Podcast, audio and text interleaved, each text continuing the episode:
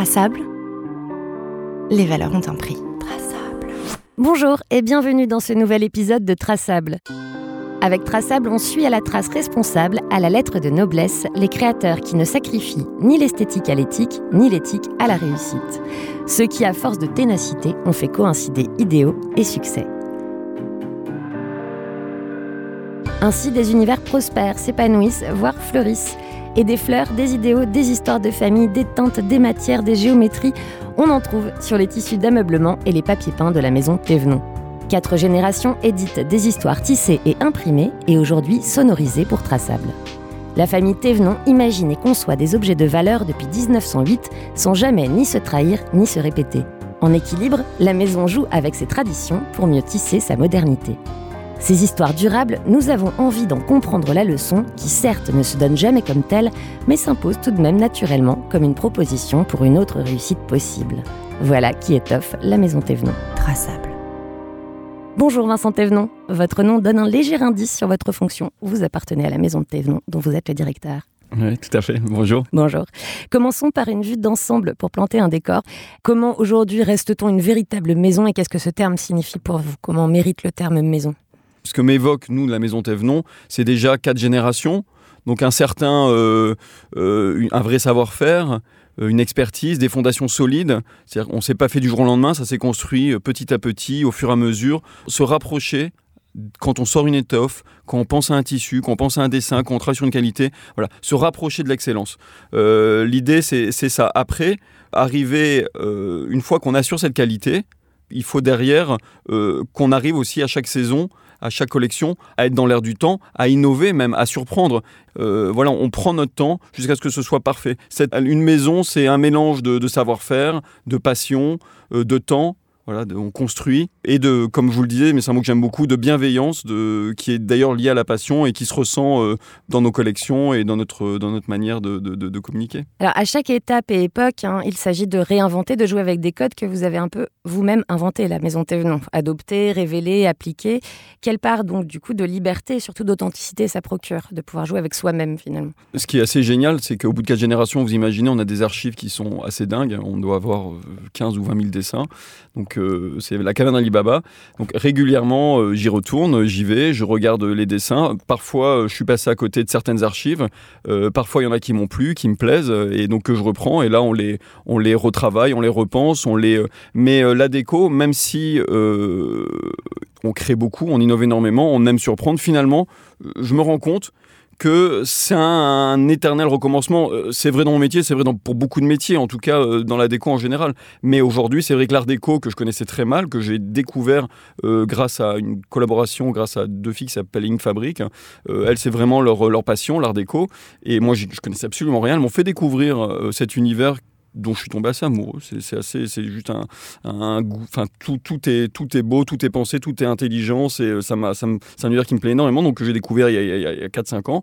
Et euh, en replongeant dans les archives, euh, bah, j'ai retrouvé des dessins qu'avait acheté ma grand-mère dans les années 50, euh, des modèles art déco absolument sublimes qu'on a récupérés, qu'on a légèrement modifiés, mais quand je vous dis légèrement, c'est vraiment légèrement. On a revu les couleurs parce que les couleurs à l'époque étaient peut-être un peu dures, un peu. On a un, un petit peu, je dirais, de gaieté dans les couleurs, mais mis à part. Et, ce sont des modèles qui, cartonnent, que les gens adorent, qui sont vraiment, euh, oui, sublimes. Donc, euh, donc voilà, c'est. euh, on réinterprète légèrement, mais toujours grâce à, ce qu'a accumulé les générations avant moi. Voilà, on a une avance, on a une. Je bénéficie d'une expérience, d'un savoir-faire, et je cherche pas à réinventer mon métier. J'utilise justement cette expérience et, ce savoir-faire qu'ont accumulé mes, les futures, les dernières générations. Et ça, c'est génial d'avoir cette. C'est une chance pour moi extraordinaire, pour nous extraordinaire. Traçable, une marque, un produit, un prix, des valeurs. Alors on parle histoire justement, le quartier de la Bastille du côté du Faubourg Saint-Antoine à Paris, c'est quand même depuis, ça a été très longtemps l'antre des marchands, des fabricants de meubles parisiens. C'est pour rester fidèle à cette tradition que vous travaillez avec euh, les deux portes et avec le maître tapissier Modesto Osorio? Alors euh, oui, euh, tout à fait. Nous, on n'est rien sans les tapissiers décorateurs. C'est eux qui, euh, bah, qui utilisent nos étoffes. On- on- nous, on peut imaginer le plus beau des tissus. On peut, sans un tapissier décorateur, euh, on n'en fera rien. euh, alors que lui, bah, il le sublime.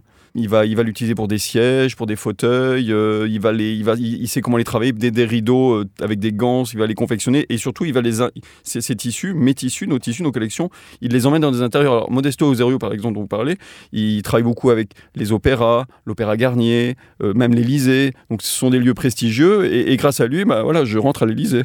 voilà. et donc voilà, l'un va avec l'autre. Euh, on n'est rien sans eux, euh, donc c'est un- ce sont nos, nos- nos meilleurs amis. Vous êtes déjà croisés quelque part? Avec euh, Le Mod- tissu? Non, vos, vos- vos créations, vous vous êtes déjà croisés, je sais pas, à l'opéra en allant. euh, à l'Élysée, malheureusement, non, j'y ai pas encore été, mais j'aurais pu, puisque je sais qu'il utilisait mes tissus là-bas.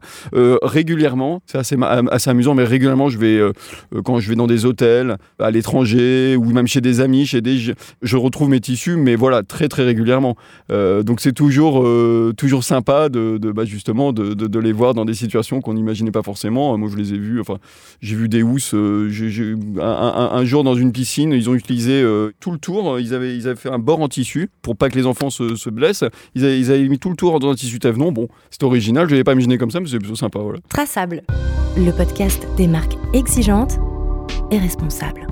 Et vous faites ensuite fabriquer en Italie. Ouais, Euh, pourquoi l'Italie? Euh, mon, mon imprimant, mon partenaire italien, euh, quand je lui envoie, quand on pense des, des dessins, quand on les dessine, quand on lui envoie des couleurs, en gros, lorsqu'on travaille sur un dessin, j'envoie à mon imprimeur une, une quarantaine de, de, de- de CAO. Les CAO, ce sont, c'est le dessin dans des variantes, dans plein de variantes. Donc une quarantaine de, de couleurs. Lui, il les, euh, on les teste sur nos qualités. On choisit une qualité ensemble, en général euh, une toile coton ou une toile de lin. Il l'imprime, on fait l'essai. Et quand je reçois les essais, c'est plus beau que ce que je lui ai donné. Et ça, ça ne m'était jamais arrivé.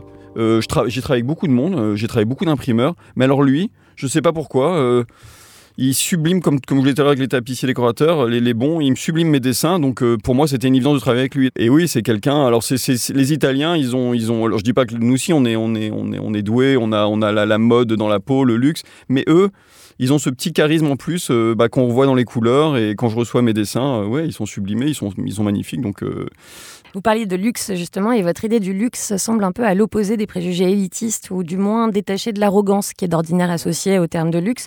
Vous pouvez en donner une définition pour la maison Thévenon du luxe? Bah, vous avez la maison Thévenon. Nous, on est une maison. Euh, moi, j'adore cette idée de maison où justement, euh, c'est une famille. euh, Il y a une espèce de bienveillance qui, qui, se, voit dans nos collections, qui se voit dans l'esprit, je pense, de, notre maison. En tout cas, c'est ce que, c'est ce que les clients nous disent. On a des invités régulièrement, donc ce sont nos collaborations. Ils viennent, on se rencontre, c'est des rencontres sympas, on s'entend bien. On a les, voilà, on a un goût à des univers qui, qui- qu'on ne connaissait pas, qui nous font découvrir. Et puis on, on- crée ensemble des collections et tant qu'on a des choses à se dire, on se les dit. Ça peut durer un an, deux ans, cinq ans, dix ans. Euh, la plupart de mes collabs, en réalité, euh, tous les, toutes, mais qui devaient être éphémères à la base, euh, bah, la plupart continuent encore et on et, la collection, les collections qu'on crée avec euh, euh, des gens comme Nathalie Lété, Leslie David, c'est euh, ça peut être tous les deux ans, tous les trois ans. Il n'y a pas de, il y a pas de règle. Mais voilà, c'est une sorte de voilà. En tout cas, euh, il n'y a pas d'arrogance parce qu'il y y a une bienveillance naturelle et euh, il n'y a pas de pression. Il n'y a pas de pression économique, même si je gère ma société. C'est très important de bien gérer une boîte, mais je ne fais jamais ressentir.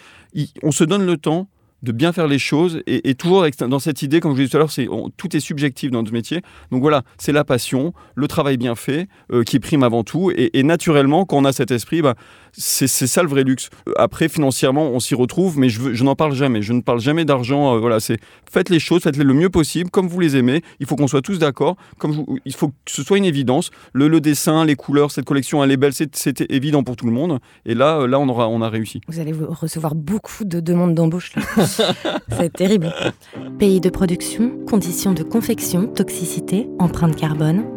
Traçable déchiffre les étiquettes. Comment est-ce qu'on adapte alors la tradition et le luxe aux nouveaux enjeux environnementaux, aux nouveaux enjeux économiques, mais particulièrement environnementaux? Euh, là, alors nous, par exemple, si on parle de nos, j'ai un cas assez précis. À partir de janvier 2020, euh, tous nos tous nos fils seront euh, recyclés. On ne sait pas forcément que le coton, pour un kilo de coton, c'est 1000 litres d'eau. Donc vous imaginez, le, c'est une consommation phénoménale. Nous, à partir de janvier, donc on utilise des, centaines de milliers de, kilos de coton, euh, on utilisera du recyclé. Donc tous nos fils seront recyclés. Euh, donc concrètement, comment ça marche? M'en récupère, euh, les usines récupèrent des, vêtements, ils les broient, ils les déchiquettent et puis retransforment ça en fil. Pareil pour le polyester. Le polyester dans les jacquards, c'est une matière qui est assez utilisée parce que facile d'entretien, bien mélangé avec d'autres matières, ça, permet de, créer de jolies choses. donc on va à partir de janvier utiliser uniquement des fils recyclés. Alors là, des, ce sont des bouteilles de plastique euh, qui sont récupérées sur les plages, dans les déchetteries. Il y en a des, millions. Donc ça part d'un côté, ça passe dans la machine, tout assez broyé, et ça ressort en fil. Et, là, concrètement, vous voyez euh, que vous faites un peu de bien pour la planète, ça a du, on crée du sens, et puis, et puis en plus, voilà, c'est quelque chose dont les gens très clairement envie. On le voit dans tous les domaines et euh, voilà pourquoi euh, on le voit dans l'alimentation, on le voit euh, avec les voitures électriques et, donc ça arrive partout. Et nous, les consommateurs qui donnent un peu le là, on a envie, nous on en a envie. Donc voilà, maintenant il faut tout faire pour. nous, je voudrais assez rapidement et je pense que je serai le premier être l'éditeur de tissus éthiques. Mm, dans tous les sens du terme, euh, éthique, euh, voilà, pour les matières dont je viens vous parler, mais également euh, dans notre manière de, manager, de travailler avec les, personnes. Enfin, on a envie de ça et je pense qu'on c'est le bon moment. Il y a aujourd'hui un véritable, en plus de ce, souci des, enjeux environnementaux, il y a un véritable retour à l'artisanat, une demande d'authenticité de la part des clients. Est-ce que vous le ressentez, vous, dans votre, dans votre entreprise? Est-ce qu'on fait appel à vous pour ça? Est-ce que vous faites figure de référence, des formations? Oui, tout à fait. Non, non, c'est très, très clair. Là, il y a un retour. Euh, ces 15-20 dernières années, il y a eu un euh, pour des questions euh, d'abord financières, beaucoup de beaucoup d'entreprises, beaucoup de beaucoup de, clients euh, assez importants ont, été voir loin, ailleurs, et au détriment de notre savoir-faire. En tout cas, là, je parle de, de, savoir-faire français. Beaucoup d'ateliers ont fermé, les, tissages aussi pour, dans le Nord, près de Tarare, à Lyon, enfin tout ça. Y Et là, depuis 3-4 ans, il y a un espèce de, il y, a, y un retour. On parlait tout à l'heure de valeur c'est vraiment très très clair. Avant, les gens, que ce soit fabriqué en France, qu'ils s'y intéressaient pas, c'était d'abord le prix. Euh, enfin, j'exagère, mais le prix était vraiment important. Aujourd'hui, on arrive euh, grâce aux, nouvelles technologies dont on a parlé, en s'organisant bien, en gérant bien, on, arrive à, être assez compétitif tout en produisant en France. Donc euh, nous, euh, concrètement, euh, je travaille depuis un an et demi, enfin un peu, moins de deux ans sur un, projet de relocalisation en France, où on va créer un atelier de confection en Auvergne, au Puy-en-Velay, où, se, trouve le siège de, mon entreprise. Donc ce sera un atelier qu'on commencera avec une vingtaine de personnes, et puis on va monter en puissance. Et l'enjeu pour nous, c'est d'abord de former des confectionneuses qui euh, bah, n'ont plus vraiment savoir-faire puisqu'il a été perdu. Donc, il faut trouver des personnes qui ont envie de, voilà, qui, qui, ont envie de confectionner. Il va falloir les former. Donc euh, là, on est en train, on est vraiment dans cette phase de formation. Qui va les former? Comment? Enfin voilà, on est en train de monter un programme euh, avec avec les aides, avec la région, avec l'Europe. Voilà. Mais l'idée, c'est de, c'est de participer aussi à cette relocalisation, à, à, reproduire, à, retrouver ce savoir-faire qu'on a, en tout cas dans mon métier, un peu perdu ces 20 dernières années. Donc voilà. Traçable tissu.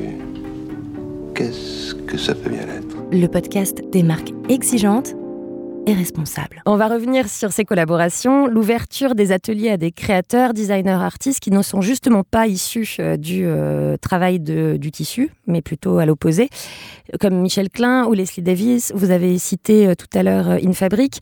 Et ça ne se fait pas, ces collaborations, selon des logiques lucratives ou des stratégies, mais vraiment en fonction des rencontres, vous l'avez dit. Est-ce que vous pourriez nous raconter une de ces collaborations qui vous a marqué? Déjà, euh, quand on avance euh, dans une collaboration, elle, m'a forcément marqué euh, parce que, comme je vous l'ai dit tout à l'heure, cette collaboration, elle, est assez évidente dès le début. Le plus important lorsqu'on travaille avec un designer, c'est qu'il soit complémentaire par rapport aux autres designers que j'ai déjà eu ou qui sont déjà dans qui travaillent déjà pour la maison Thèves. Donc là, en, ce moment, alors j'ai trois collaborations en cours qui me, qui me tiennent à cœur. une avec Stella Cadente donc elle, elle a un univers euh, euh, onirique, assez romantique, euh, mais qui, est, qui, qui, qui me plaît beaucoup. J'ai une autre collaboration avec François Baucher. Alors celle-ci, je, l'aime énormément parce que l'intérêt dans ces collaborations, c'est de toujours d'apprendre, de découvrir, comme je vous le disais, des, des, univers qu'on ne connaissait pas, mais également des, des techniques sur lesquels on va pouvoir travailler. Alors, euh, avec François Baucher, on voulait un tissu euh, le plus technique possible. C'est-à-dire que ce tissu, il fallait qu'on puisse un uni, c'est un, un uni, mais un bel uni avec un effet 3D. Donc déjà, l'idée était amusante. De, de, plus de loin, il y a un effet 3D et plus on se rapproche, moins on voit l'effet 3D. Donc c'est assez, assez amusant et, et, ça reste un uni. Mais l'idée, c'est que, que ce, tissu, alors François Baucher fait partie de l'équipe de la galerie Créo. Je ne sais pas si vous connaissez. C'est une galerie donc dans le 6e qui, a, qui, a, qui travaille notamment avec les, les frères Bourrelec, euh, Zekeli, enfin voilà, ils sont assez pointus. Et euh, donc ils ont, ils travaillent, euh, ils ont notamment dans leur team François, François Baucher. Donc ça fait deux ans qu'on travaille sur ce tissu. Donc en effet, comme vous le disiez, il n'y a pas de considération économique. on travaille sur ce tissu, peu importe le, coût, il faut qu'on arrive à, son objectif, c'est-à-dire avoir un tissu très technique qui pourrait être utilisé, qui pourrait être utilisé partout, sur un navire, à l'extérieur, à l'intérieur. Il faut qu'il soit non feu. Euh, il faut que la qualité, euh, la résistance euh, siège soit extrême. Alors la résistance siège, juste une petite parenthèse, vous avez une, une, espèce de, quand vous êtes chez le dentiste, vous avez la roulette. Là c'est pareil, on le met sur un tissu et quand, quand le tissu craque, la, la, machine s'arrête. Euh, donc en général, la norme, pour que ce soit considéré comme euh, une qualité siège, il faut qu'on arrive à 20 000 tours.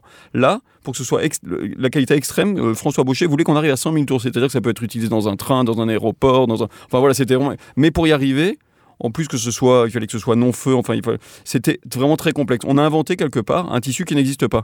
Donc, on a mis deux ans pour le pour le créer. Là, il sortira en janvier 2020 lors de Maison Objet.